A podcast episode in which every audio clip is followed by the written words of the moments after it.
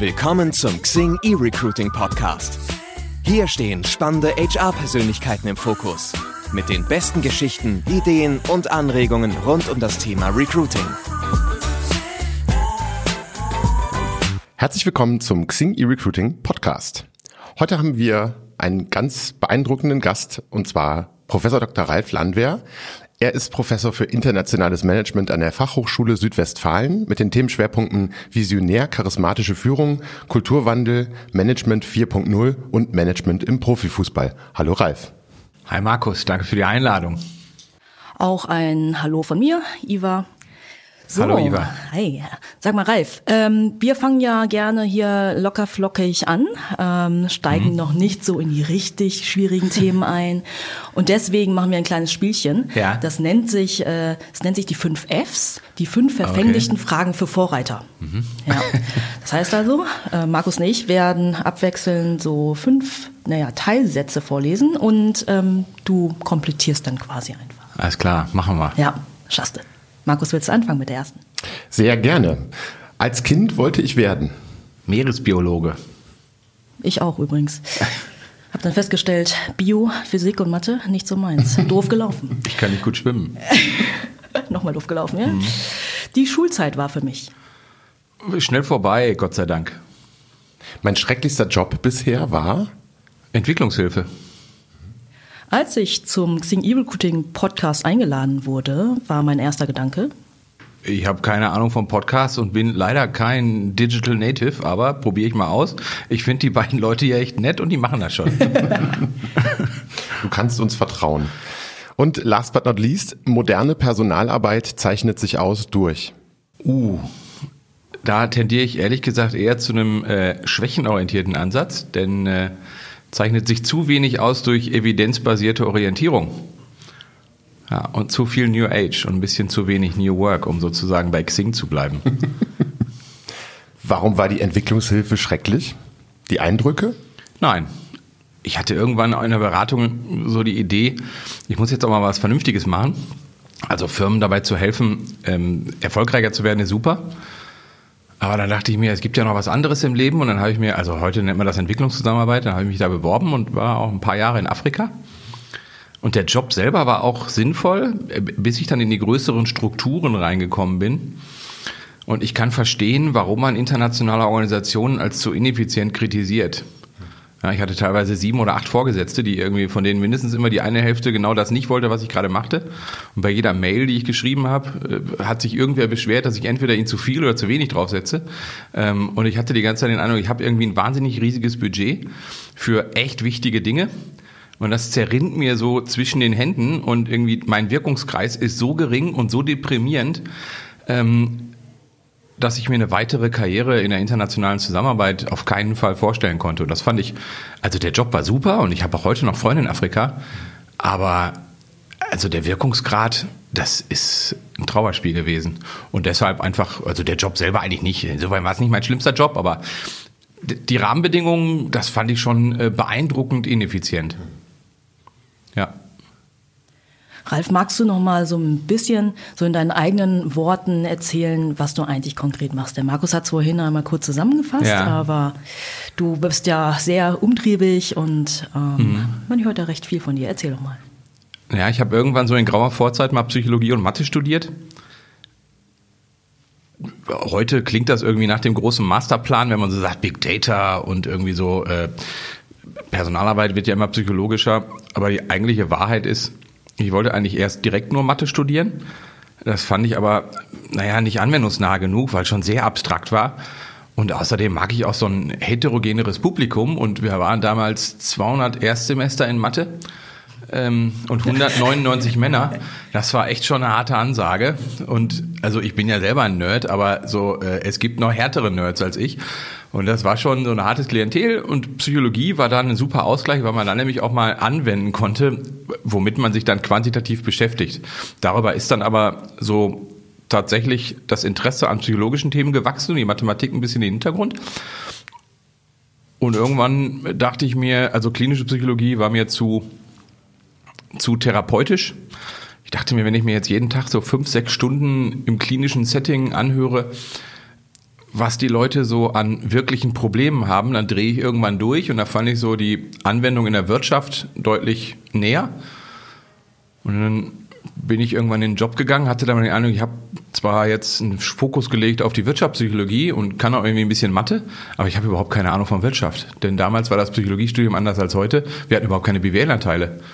Ne? Und ich kann mich noch gut erinnern, so an meinem ersten oder zweiten Arbeitstag sagte dann einer, ja, wir müssen noch ein bisschen die KPIs optimieren, so die Conversion Rate ist noch nicht niedrig, ist noch zu niedrig.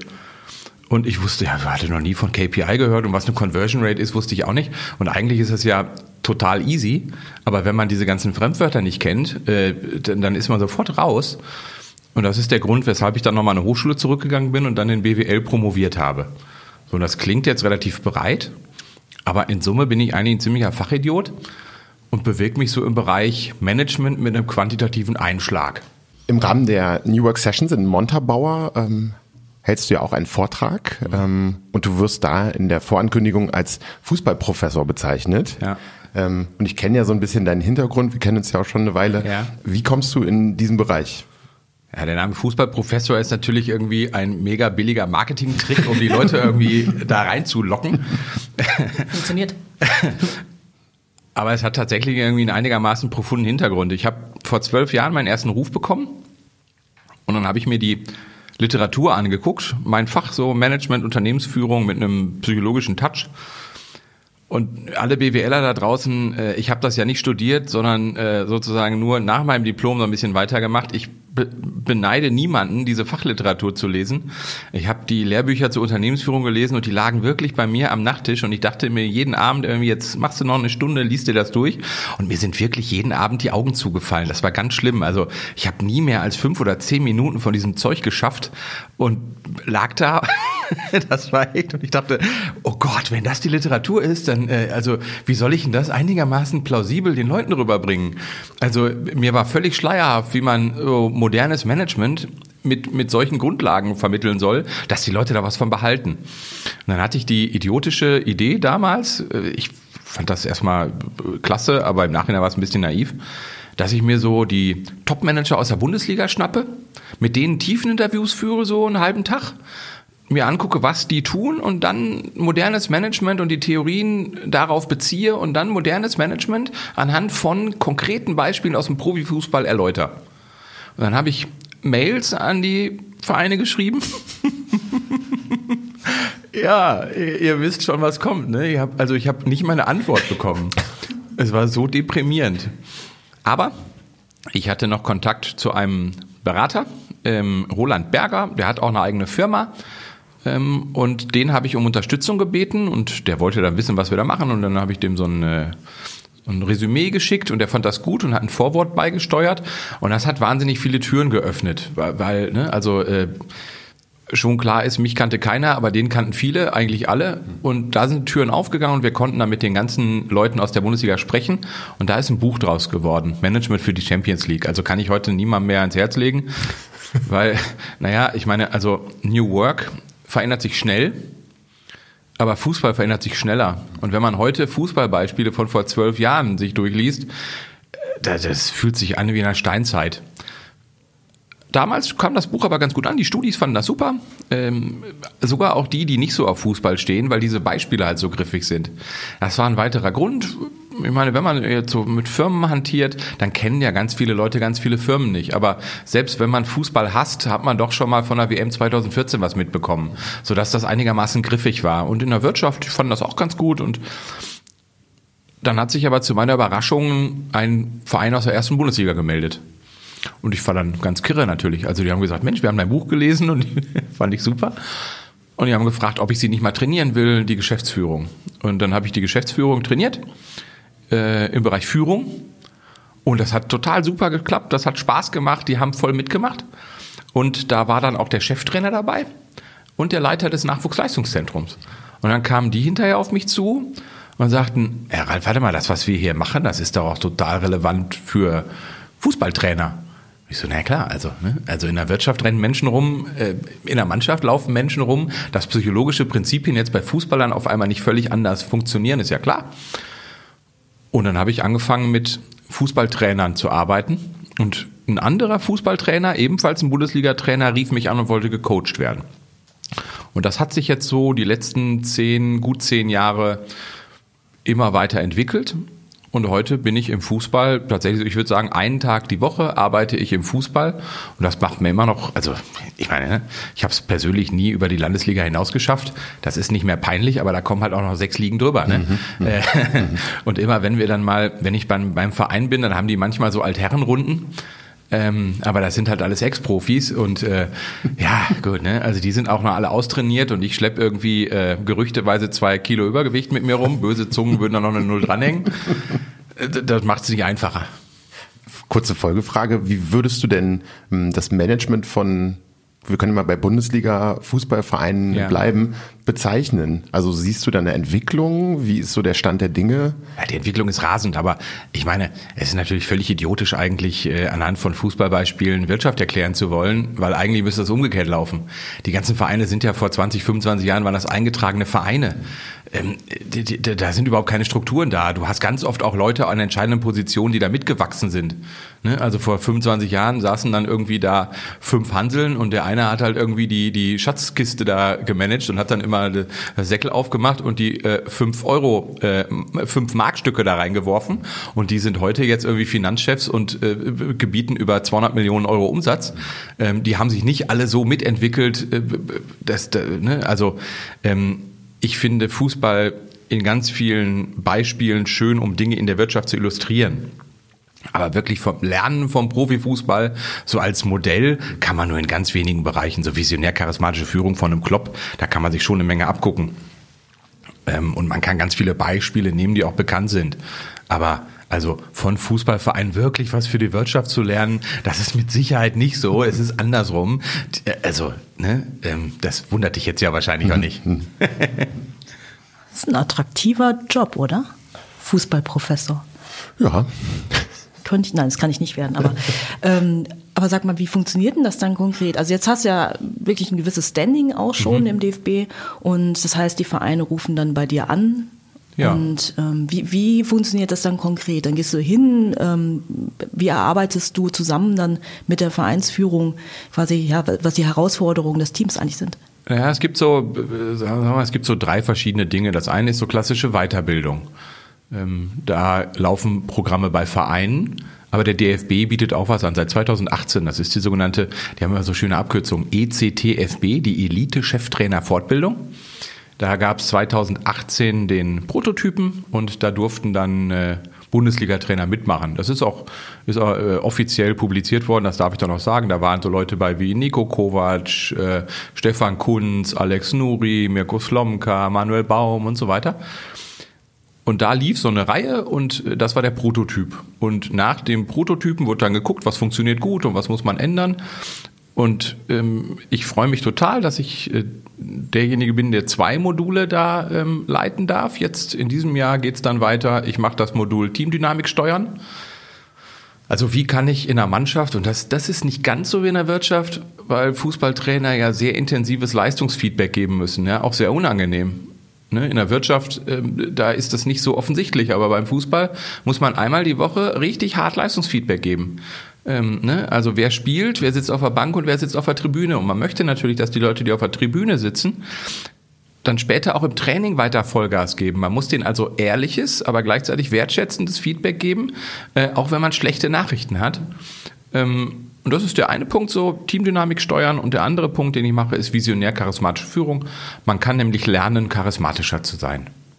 Genau. Das wäre so der erste. Das zweite ist, ein Verein hat ein spezielles Interesse. Der möchte beispielsweise die Trainer weiterbilden. Also ich weiß nicht, ob ich da jemandem zu nahe trete, aber so der Bereich Mannschaftsführung kommt in der bisherigen Trainerausbildung ein bisschen zur Profilizenz ein bisschen kurz. Ich würde da ganz andere Schwerpunkte setzen. Da wird jetzt auch eine ganze Menge gemacht. Aber deshalb haben viele Vereine Nachholbedarf, auch Trainer mit Profilizenzen und äh, da kann man dann mit Vereinen direkt zusammenarbeiten. Klassische Führungskräfteentwicklung, wie es in der Wirtschaft auch gibt. Und der dritte Punkt, das ist dann tatsächlich ein 1 zu 1 Coaching. Und da kriege ich dann schon mal einen Anruf von einem Trainer, der sagt, Ralf, ich habe dich irgendwo gesehen oder du bist mir weiterempfohlen worden. Und dann arbeite ich halt im ganz klassischen Coaching-Format ähm, mit Trainern zusammen. Das sind so die drei Bausteine. Einerseits die Verbandsweiterbildung, entweder mit dem Deutschen Fußballbund oder mit dem Bund Deutscher Fußballlehrer. Zweitens die Arbeit mit Vereinen, so Führungskräfteentwicklung im Fußball. Und das dritte ist Coaching, Individualcoaching. Du hast ja eben schon einen Namen genannt, Jürgen Klopp. Wie wichtig ist denn Charisma für einen Trainer und auch für einen Vorgesetzten? Wahnsinnig wichtig. Also man muss in die Literatur ja nur gucken. Ähm, Charisma ist von allen Eigenschaften, ne, also in den relevanten Artikeln wird Charisma als Eigenschaft bezeichnet. Ich halte das für eine Fähigkeit, aber das ist ein anderer Punkt. Aber das Charisma ist der beste Prädiktor für Führungserfolg und hängt am engsten mit Führungserfolg zusammen klärt ein Drittel der Führungsvarianz auf. Ja, Führungsvarianz muss man vielleicht erklären. Ähm, die Varianz von Führungserfolg bedeutet im Prinzip so die Unterschiede zwischen allen Führungskräften. Der eine macht das super, der andere mittel, der dritte vielleicht nicht ganz so gut. Und diese ganzen Unterschiede, das ist die Varianz. Und ein Drittel dieser Unterschiede im Führungserfolg, der kommt durch Charisma zustande. Charisma ist wichtiger als die kognitive Intelligenz, Charisma ist wichtiger als die emotionale Intelligenz, Charisma ist wichtiger als Persönlichkeitseigenschaften, Extraversion, Neurotizismus, emotionale Stabilität, Verträglichkeit und so weiter und so fort. Also das ist eine ganz entscheidende Kompetenz, und deshalb ist es auch so wichtig, ob das jetzt eine Eigenschaft oder eine Fähigkeit ist. Weil Persönlichkeitseigenschaften sind schwer veränderbar. Charisma ist allerdings eine Fähigkeit, die erlernbar ist über Charisma-Taktiken. Und das kann man auch, ohne jetzt an Authentizität zu verlieren, selber ausprobieren. Wir sehen aktuell in der Bundesliga ja eine Gruppe aufstrebender junger Trainer, ja, ja also ähm, die offensichtlich einfach auch einen neuen Führungsstil ja. haben. Ich finde, das merkt man so als ja. Laie oder Zuschauerin auch immer sehr ja. stark. Ähm, angefangen halt eben mit einem besagten Jürgen Klopp, aber jetzt auch so ein äh, Julian Nagelsmann, Florian Krofeld, äh, auch wenn es Werder Bremen jetzt nicht so gut geht. Ähm, ist das ein Führungsstil, bei dem du sagst, so ist das richtig? Was macht diesen Führungsstil aus? Ja, ich würde die drei genannten jetzt nicht unbedingt in die, ins gleiche Boot fassen. Also Jürgen Klopp bin ich öfter mal über den Weg gelaufen, aber äh, den, den kann man ja medial auch ganz gut. Ne? Also wahrscheinlich wüsste der, wer ich bin oder vielleicht auch nicht mehr, aber wir sind jetzt keine Busenfreunde. Florian Kofeld kenne ich jetzt nicht. Hm, dieser neue Führungsstil, und da sind wir ja relativ nah am Kern auch von New Work, der zeichnet sich natürlich dadurch aus, Einerseits, dass man die Spieler in diesem Fall stärker in die Verantwortung nimmt, mit ins Boot holt, dass man äh, ihnen neue Aufgaben gibt, dass man sie auch ernster nimmt, als das früher der Fall war. Das liegt aber zweitens auch daran, dass die fachliche Ausbildung heute viel tiefer ist. Wir sehen ja auch in der Wirtschaft häufig, es heißt ja immer, wir müssen auch äh, Fehler eingestehen, wir müssen Fehler machen dürfen, wir müssen intelligente Fehler belohnen.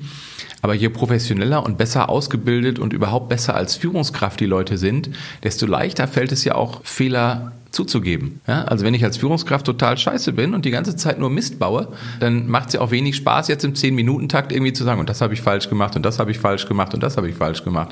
Aber je kompetenter man ist und die neue Trainergeneration, die haben sehr, sehr viele Fähigkeiten, da wurde früher vielleicht ein bisschen weniger darauf geachtet. Die können natürlich viel souveräner dann auch mit ihren in Anführungsstrichen weniger Fehler umgehen. Wobei parallel es so ist, dass ganz viele ältere Trainer, die auch heute noch im Geschäft sind, auch eine wahnsinnige Kompetenz haben. Ja, also Kompetenz ist jetzt nicht direkt ans Alter gekoppelt, aber durch eine intensivere Ausbildung, durch viel mehr Konzentration auf den Fußball im Vergleich zu früher, durch eine viel bewusstere Kompetenzentwicklung hat sich da schon einiges getan. Ich würde auch gerne nochmal in Richtung künstlicher Intelligenz gehen. Das ja. ist ja auch gerade gefühlt so eines der Buzzwords, was ja. einem täglich äh, begegnet. Ja. Wie kann man künstliche Intelligenz in der, ich sag mal, Diagnostik oder ja. auch im Profifußball anwenden? Da hattest du ja auch schon ein Projekt dazu, wenn ich mich recht erinnere. Wie nutzt man das? Das waren eigentlich, also im Profifußball zwei Projekte, aber jetzt auch ähm, in der Wirtschaft, in der klassischeren Wirtschaft auch zwei. Also das ist natürlich ein Riesenbereich. Es gibt weltweit mindestens 500 KI-getriebene Firmen, im, allein im HR-Bereich. Ähm, und insofern ist es ein bisschen schwierig, das so zu umfassen. Aber im Fußball, was wir da gemacht haben, ich habe mir angeschaut im Zuge der Recherchen zum ersten Buch, so 2008 muss das gewesen sein, was sind denn typische F&E-Projekte im Fußball und bin dann auf so eine Ballmaschine am Football Out gestoßen. Damals im Innovationspark Wuhlheide, so ein irrer Erfinder hat da so ein Ding hingestellt. Äh, Christian Güttler, ganz netter Typ, aber der hat die Maschine gebaut. Übrigens ein Musiker. Also wahnsinnig komplexe Maschine, hat er komplett selber entwickelt und programmiert. Aber ich habe ihn dann gefragt, naja, wie machst denn du das jetzt eigentlich hier mit äh, wie viel Bälle? Wie, wie viele äh, Sekunden ist denn eigentlich Zeit zwischen den Bällen? Gibt es unterschiedliche Trainingsprogramme für verschiedene Altersstufen? Wie trainiert man den, stark, dann den starken Fuß, den schwachen Fuß? Wie kann man Doppelpässe trainieren? Ja, im Prinzip so ähm, Diagnostikfragen im weiteren Sinne. Ähm, an die so Leute, die so ein Ding bauen, nicht in erster Linie denken. Ja, wir sehen so eine Technologie und haben dann so ein intuitives Verständnis. Aber das eigentliche Herangehen, wenn man so KI implementieren will, und das sehe ich auch immer wieder in HR-Projekten, ähm, das geht anders. Die Leute kommen, also ganz oft sind auch HRler unter Druck. Da kommt der Vorstand und sagt, ey, hier, pass mal auf, Keule, äh, alle anderen machen so mit KI, mach du das auch mal. Und dann stehen da die Leute und sagen, ja, was mache ich denn mit KI? Gerade im HR. Ja, irgendwas mit, nimm mal Mitarbeiterdaten. Und wer soll das bei uns machen? Ja, nimm mal den Personalcontroller, die machen auch was mit Zahlen. Und dann kriegen die armen Personalcontroller, die überhaupt kein Machine Learning oder so kennen, die kriegen dann die Daten vorgeworfen und stehen dann da und sagen, äh, was machen wir jetzt damit? Und äh, vielleicht läuft da dann irgendein Physiker rum oder irgendein anderer, der nudelt dann die Daten durch und dann kommt da irgendwas raus. Äh, das befriedigt aber niemanden und dann sind alle hinterher frustriert. Wir haben sowas ähnliches mit dem Football Out am Anfang auch durchgemacht. Also wir dachten, diese Maschine, der hat so äh, ganz viele Zielquadrate, es gibt so acht Ballroboter, die die Bälle zuspielen und wir dachten am Anfang, ähm, naja, dann äh, das misst ja halt Talent. Aber wir haben am Anfang gar, gar nicht so richtig gesehen, wie wir da Ergebnisse erzielen, weil wir halt hypothesenlos rangegangen sind. Also wir haben die gleichen idiotischen Fehler gemacht, die wir anderen immer vorwerfen. Das war ein bisschen peinlich und hat uns sehr lange Zeit gekostet. Sehr viel Zeit gekostet. Und wir haben dann ähm, Hypothesen generiert und gesagt, naja, wie muss man das eigentlich machen? Und dann sind wir darauf gekommen, dass man die Bälle in einer bestimmten Art zuspielen muss. Dann haben wir äh, da eine KI eingebaut, die die Bälle so zuspielt, dass die Lernkurven optimiert. Und dann haben wir hinterher geguckt, was sind eigentlich Werte von Spielern, die hinterher Profi werden und haben dann mit sogenannten Support Vector Machines vorhergesagt, was jetzt so die Top-Talente sind, die, die vielleicht auch in, äh, in Talentsichtungen durchfallen. Und äh, dann haben wir versucht, mittels äh, so einer mit Infrarotkameras haben wir dann Bewegungen aufgenommen und versucht, so Bewegungscluster herzuleiten, die eher dazu geneigt sind, Verletzungen hervorzurufen. Also der große Vorteil im Fußball ist, das hört sich jetzt alles total spacig an, aber äh, die Jungs verdienen halt zwei Millionen Euro im Jahr und wenn man da eine fünfprozentige Leistungssteigerung erwirkt, dann ist auch ein sehr, sehr großer Aufwand sehr gerechtfertigt. Ne? Viele Firmen sagen ja so, unsere Mitarbeiter sind unser größtes Potenzial und oft denke ich irgendwie, dass denen nicht der Mund fault bei diesem Satz irgendwie. ähm, ne? Aber im Fußball ist das ja wirklich so. und deswegen hatten wir da echt relativ viel Narrenfreiheit und das war total schön. Wir haben ganz viel gemacht und das äh, ähm, war klasse. Wir haben in anderen Bereichen, wir haben ein Projekt gemacht, das hieß Kinetic Change. Da ging es darum, wie kann ich eigentlich, also ganz viele Change-Projekte scheitern ja, das wird ja auch mal gesagt, und ein wichtiger Hebel ist da, die Mitarbeiter an Bord zu holen. Und das wird, wir, wir haben das gemacht durch kinetische Skulpturen. Wir haben, äh, ähm, wir haben in zwei Firmen damit experimentiert. In einer Firma haben wir so Unternehmenskultur gemessen und äh, haben die Unternehmenskultur dann äh, wie so eine Art Scheibe das war so ein Kreismodell, das Competing Values Framework kennen vielleicht einige. Das haben wir dann so im Monatsabstand übereinander gepackt. Wir haben jetzt nicht monatlich Daten erhoben, sondern interpoliert. Und das sah dann hinterher aus wie so eine Wirbelsäule. Deswegen haben wir das auch Backbone genannt. Und äh, diesen Backbone, den haben wir dann gespiegelt in dem Computermonitor. Und man konnte den, da war so ein iPad dahinter und man konnte dann die vier großen Quadranten, die konnte man dann sehen, die wurden dann mit Farben beleuchtet, man konnte dann rumspielen. Und das stand dann im Eingangsbereich der Firma. Und die Mitarbeiter, die dann äh, in die Firma gekommen sind, die konnten sich dann sozusagen angucken, was passiert in der Firma. Und da war so eine kleine äh, App im Hintergrund, die dann immer gesagt hat, hier, guck mal da, da ist was Neues. Und das war im Prinzip, naja, ich meine, also sagen wir, äh, stark digitalisierungsgetriebene HR. Ne? Das ist jetzt nicht im engeren Sinne KI. Wir haben aber da eine ganz abgefahrene Beobachtung gemacht, die, glaube ich, auch verallgemeinerbar sein könnte. Wir hatten einige Leute in den Firmen, die gar nicht mit dem Ding interagiert haben. Ja, die kamen ins Gebäude, haben den Backbone da gesehen, haben sich vielleicht auch gefreut, weil er echt ganz geil aussah. Und sind aber vorbeigegangen. Und wir hatten bei diesen Leuten wahnsinnig hohe Zustimmungsquoten zu unserem Projekt. Und dann haben wir gesagt, hm, das ist ja komisch. Und dann haben wir so einen offenen, war eine anonyme Umfrage, haben wir in der Firma einen offenen Aufruf gestartet. Leute, könnt ihr euch mal, also wenn ihr Lust habt, meldet euch doch mal. We wem gefiel das gut, aber wer hat damit gar nicht interagiert? Und dann kam dann, haben sich dann einige gemeldet und ich kann mich noch gut an eine Situation erinnern. Das war eine Frau, die sagte, sie hätte früher in Düsseldorf gewohnt. Und in Düsseldorf gibt es einen Oper. Und sie ist nie in die Oper gegangen. Sie geht aber eigentlich total gerne in die Oper. Aber sie ist auch gar nicht böse sondern sie weiß ja, sie hätte die Möglichkeit gehabt, immer in die Oper zu gehen und deswegen wäre sie gar nicht schlecht gelaunt gewesen. Und jetzt wohnt sie aber in einer Stadt, wo es keine Oper gibt und sie ärgert sich die ganze Zeit, dass sie nie in die Oper gehen kann. Und genauso wäre das mit unserer Maschine. Ja. Sie wisst ja, sie ist selber schuld. Sie könnte da reingucken, mhm. da steht ja alles. Mhm. Ähm, und sie sieht es jeden Tag und sie wird sogar irgendwie von ihrer App darauf aufmerksam gemacht. Und sie entscheidet sich aber dafür, Vertrauen zu schenken, Verletzlichkeit zuzulassen. Und das war echt eine ganz coole Idee. Das heißt also, wenn man so ein bisschen die Dinge zu den Leuten bringt, und das ist, glaube ich, ein, ein großer Hebel, den auch ihr bei Xing habt, dass ihr Leute vernetzt. Ja, das steckt ja schon in eurem Namen. Ähm, und, und das ist, glaube ich, ein großes Potenzial von den neuen Technologien. Und das, also diese, diese Operngeschichte, dann, ne, also wir haben uns echt gefragt, guck mal, die sagen alle irgendwie, sie finden unser Projekt total geil, aber keiner von denen interagiert damit. Das gibt's doch gar nicht. Ist doch bescheuert. Aber dadurch haben wir dann verstanden, ja, wenn wir den Leuten Informationen bereitstellen, dann reicht denen das eigentlich schon und äh, die müssen halt die Möglichkeit haben, darauf zuzugreifen. Und wenn man denen aber sagt, steht doch auf der Homepage, du Idiot, dann äh, reicht das halt nicht.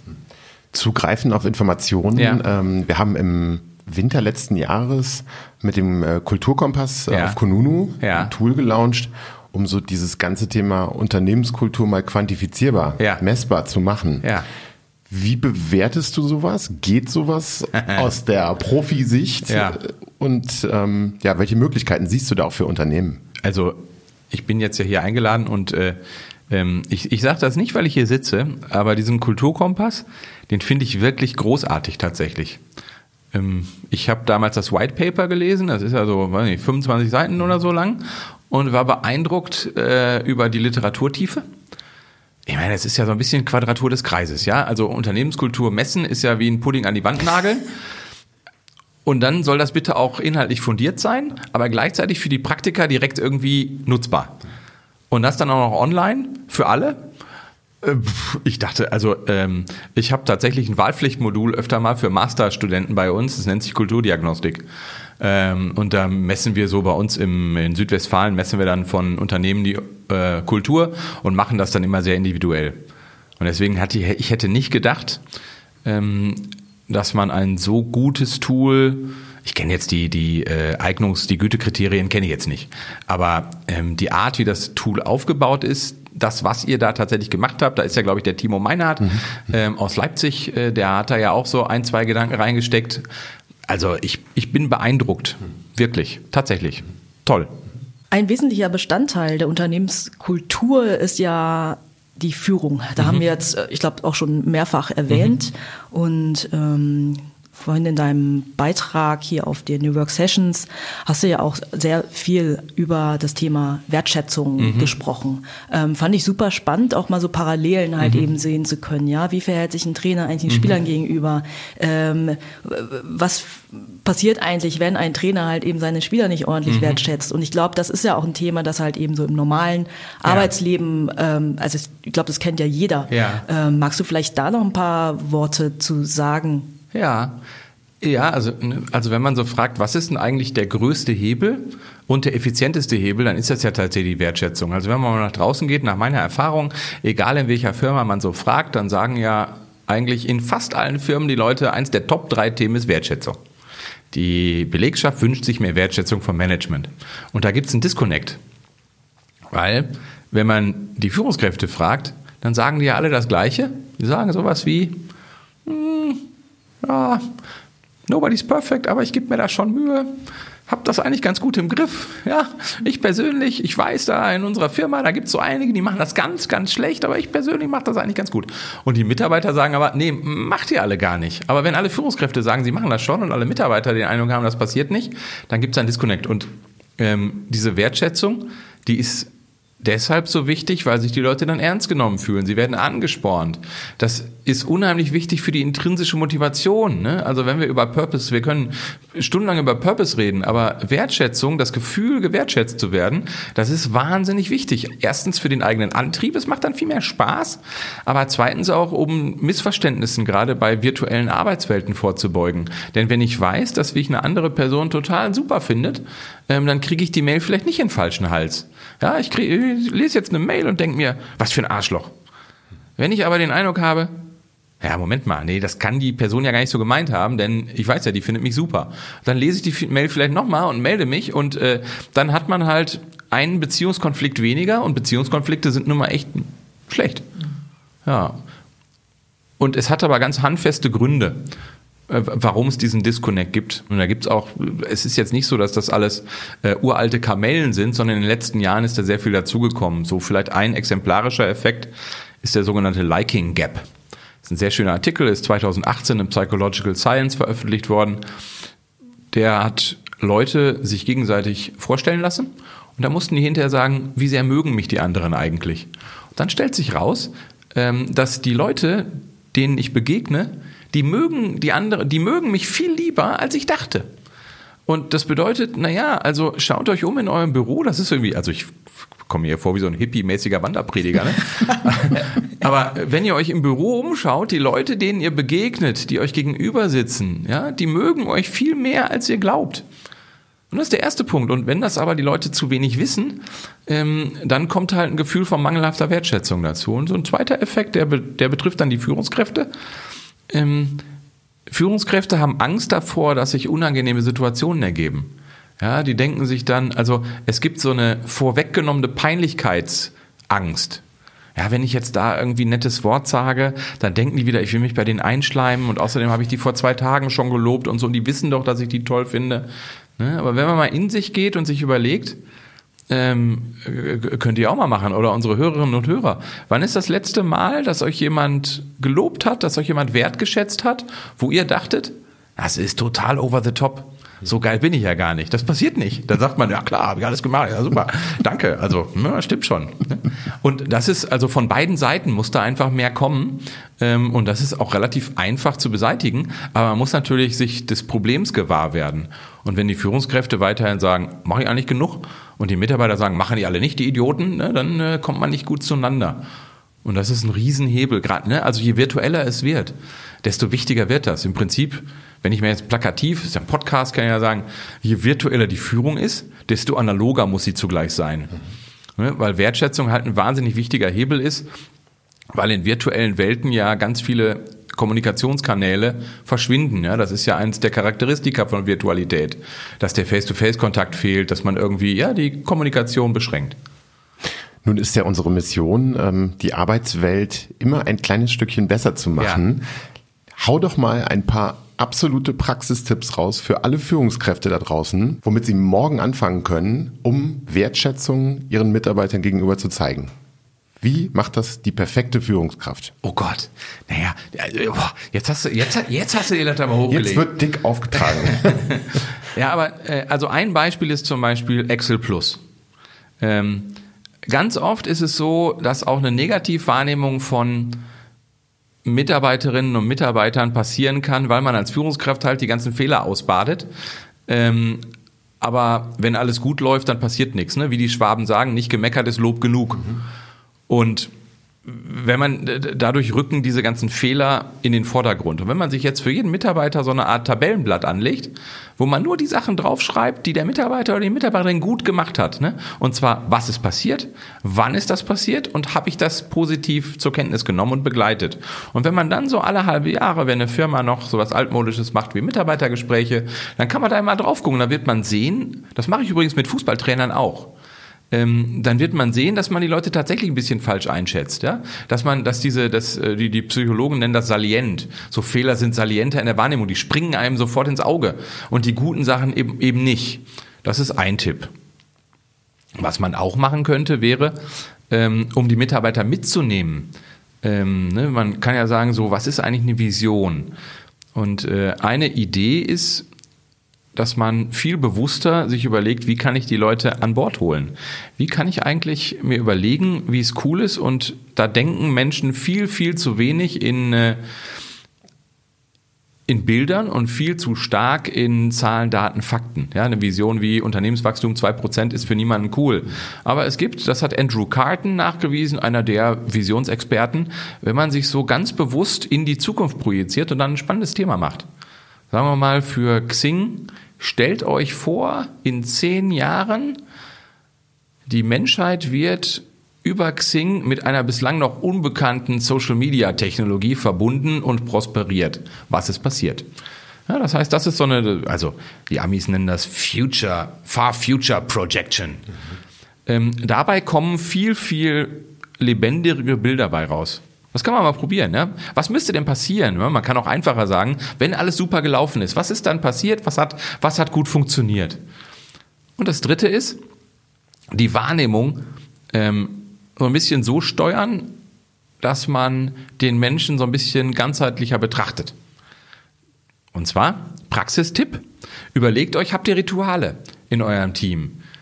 Gratulierst du den Leuten zum Geburtstag? Weißt du das überhaupt? Ähm, wann hast du das letzte Mal eine halbe Stunde mit denen nicht über die Arbeit gequatscht, sondern einfach nur Zeit mit denen verbracht? Ähm, was ist, ähm, hast du den, wann, wann hast du den Leuten das letzte Mal eine echte Scheißarbeit abgenommen? Hilfsbereitschaft sein, freundlich sein. Ja, auch mal, wenn ihr gerade äh, so ein bisschen Luft habt, dann könnt ihr euer Team auch äh, entlasten. Gerade auch beim Delegieren ist es so, Führungskräfte delegieren viel zu häufig Sachen, die sie nicht gerne machen. Ne, denkt euch, wenn ihr, wenn ihr auf was richtig Bock habt, dann ist die Wahrscheinlichkeit, dass eure Mitarbeiter da auch total Bock drauf haben, sehr groß. Wenn ihr solche Sachen viel bewusster an eure Leute delegiert, dann ist das besser. Ja, wer darf jetzt zur NWX fahren? Ticket kostet irgendwie ein Tausi, ja, das ist nicht ganz billig. Fahre ich da jetzt hin als Geschäftsführer oder schicke ich da vielleicht die jüngeren Leute hin? Ja, das heißt, auch da ähm, denkt so ein bisschen für die anderen mit und die Wahrscheinlichkeit, wenn ihr die jüngeren Leute auf diese Art viel stärker fördert, dass die sich dann mehr reinhauen und dass das sozusagen, dass dieser Vertrauensvorschuss sich auszahlt, die Forschung ist überwältigend. Schöne Grüße an alle Führungskräfte da draußen. Du hast die schwäbische Führungskraft gerade angesprochen, ja. ja? Also um eine gute Führungskraft zu sein und auch Mitarbeiter wertschätzen zu können, man muss es ja auch einfach können, den Leuten das zu sagen. Das heißt, irgendwie ist ja, ja auch, das ist auch eine Typfrage, oder nicht? Kann man das dann lernen? Naja, also ähm, ich wollte jetzt gerade nicht schwäbische Führungskräfte bashen, ich meinte das Sprichwort. Ich fand zum Beispiel, also was Daimler gemacht hat, der Zetsche noch, die Schwarmorganisation bei Daimler einzuführen, ähm, das ist ja ein äh, Brett, das der gebohrt hat, das ich schon sehr, sehr, sehr beachtlich finde. Ähm, und ich finde auch die Art und Weise, wie vieles davon angegangen wurde, extrem beeindruckend. Ähm, dieses Sprichwort kommt aus dem Schwabenland, nicht gemeckert ist Lob genug. Genau. Und da ist es auch wirklich, also ich kann, äh, haben wir hier jemanden, der sowas, der das schwäbeln kann? Nee. Nur Rheinländer. Ja. Also. ja. Ähm, in, insofern, ich, ich, ich muss die armen Schwaben da ein bisschen schützen. Man kann das tatsächlich lernen. Ähm, man muss es einfach machen. Ich würde, ich würde mir so einen äh, Track aufstellen. Ähm, am besten, wenn sich Leute entwickeln wollen, dann würde ich denen erstmal ein, äh, eine Ist-Analyse empfehlen. Ja? Also mach mal eine Führungsdiagnostik und guck mal, wo stehst du denn eigentlich? Und dann kannst du mal vergleichen, erstens dich mit anderen vergleichen und zweitens hol dir eine Fremdeinschätzung. Und zwar eine von einem, vom Chef und eine von mindestens drei Geführten und die Geführten sind anonym. Dann hast du nämlich drei Dinge. Du hast erstens, wo stehe ich jetzt eigentlich? Du hast zweitens, äh, wie sehen mich andere? Da kann man ja Diskrepanzen, die kann man dann ja mit Inhalt füllen. Wenn zum Beispiel irgendwie eine wahnsinnig hohe Varianz bei den Geführten ist, dann behandle ich die Leute vielleicht ein bisschen unterschiedlich. Wenn eine wahnsinnig große Diskrepanz zwischen meinem Chef und den Geführten ist, ja, also gibt ja so Leute so nach oben buckeln, nach unten treten oder so, ja, da kann man sich schon mal selber reflektieren. Ähm, und dann würde ich mir überlegen, was ist denn so das Sollprofil? Woran möchte ich denn gerne arbeiten? Und dann würde ich mir gezielt Dinge aussuchen. Das mache ich ganz häufig in Führungskräfteentwicklungsmaßnahmen. Ähm, wenn man so eine Maßnahme hat, äh, dann mache ich eigentlich immer so eine Art äh, kollegiales Peer-Coaching. Das heißt, die Leute am Ende einer Session stecken sich die Leute dann auf Basis der Inhalte Ziele. Die entwickeln dann ein Oberthema welches Oberthema soll erreicht werden, was ist das konkrete Verhalten und wie möchte ich das Verhalten erreichen. Und dann müssen die drei Ziele definieren und diese Ziele gehen in ein Ampelsystem. Grün, Gelb, Rot. Und dieses Ampelsystem, so zwischen zwei Trainingseinheiten, ähm, gibt es dann das kollegiale Peer Coaching, wo die Leute einen Monat lang das ausprobieren, was sie tun wollen und üblicherweise, ich meine, nicht alles, was man dann irgendwie ausprobiert, funktioniert gut. Ja, und dann gibt's einige grüne Ampeln, einige gelbe Ampeln, wo man dachte, hm, muss ich nochmal dran drehen. Und natürlich gibt's auch einige rote Ampeln, ja, wo man, wo man vorher dachte, totale super Idee, aber war doch nicht so gut. Und dann würde ich das den Leuten gegenüber auch, ne, also das, das dürfen jetzt keine Änderungen sein, die total charakterfremd sind, ja. Wenn jetzt irgendwie der vorher so ein bisschen introvertierte Typ auf einmal pfeifend über den Flur hüpft, ja, dann werden die Mitarbeiter sich schon fragen, ob der noch alle auf dem Christbaum hat. Aber es geht ja eher so um kleine Dinge. Ja, Im Fußball ist das zum Beispiel das One-Minute-Coaching, dass ich Leute, die gerade ein bisschen hinten dran sind, auch mal in den Arm nehme. Ja, das geht jetzt in der, das geht jetzt in der Wirtschaft natürlich nicht, aber dass man mal guckt, Leute, ähm, die bei mir vielleicht nicht ganz so hoch im Kurs stehen, die auch mal ein bisschen bewusster ansprechen, denen auch mal die verantwortungsvolleren Jobs zu geben ähm, und damit neue Erfahrungen zu sammeln. Ja, das heißt also, ich, ich würde da so, so general, generalisierte Tipps finde ich schwierig, ja, aber man kann ja gucken, wo stehe ich, wo will ich hin und dann, das, das Coaching-Konzept dahinter heißt Grow äh, und dann daran gezielt arbeiten. Und das ist natürlich über die Zeit irgendwie ein ganz sinnvolles Vorgehen. Zeit ist auch ein gutes Stichwort, weil ja. ich befürchte, dass wir auch so langsam zum Ende kommen müssen. Mhm. Es ist verrückt, wie die Zeit vergeht. Ich glaube, da war ganz, ganz viel Inspiration dabei, die du unseren Hörern mitgegeben hast. Aber wir haben noch eine Überraschung. Und zwar wird hier die liebe Jiva eine Abschlussfrage stellen. Okay. In meinem Job möchte ich noch erreichen. Oh. Ich möchte der deutsche Adam Grant werden. Ich bin totaler Fanboy. Und ich habe ihn neulich angeschrieben und wir treffen uns im April. Und ich freue mich sehr darauf. Und wenn ich was, also es gibt in Philadelphia ganz, ganz viele Leute, die ich unglaublich toll finde. Dan van Knippenberg, Adam Grant, Andrew Carton, Sigil Barsade, Angela Duckworth. Die würde ich alle gerne kennenlernen und von denen lernen, weil das, also, das sind so in meinem Bereich echte Koryphäen. Und da würde ich gerne hin und mich reinsetzen in Vorlesungen und mit denen diskutieren. Ne? Also gut, mit Alan Grant werde ich jetzt nicht täglich diskutieren können, aber ähm, so, so ein bisschen schauen, was die so machen und wie die das machen. Also das ist der nächste Entwicklungsschritt, den ich gerne gehen würde. Perfekt. Das heißt, wie für jeden guten Fußballverein, Ziel ist Champions League. Ja, klar. Lieber Ralf, das war wie immer cool und sehr erfrischend ähm, und auch sehr aufschlussreich. Ganz vielen Dank für deine Zeit. Danke, es hat Spaß gemacht. Ich fand es auch super spannend. Bleibt mir nur noch zu sagen, liebe Zuhörer, wenn Sie noch mehr von uns hören möchten, dann folgen Sie doch unserem Podcast auf iTunes, Spotify oder Soundcloud. Einfach mal in der Suchmaschine eingeben und dann wird es auch schon aufploppen. Ich würde sagen, bis zum nächsten Mal. Tschüss. Tschüss. Ciao.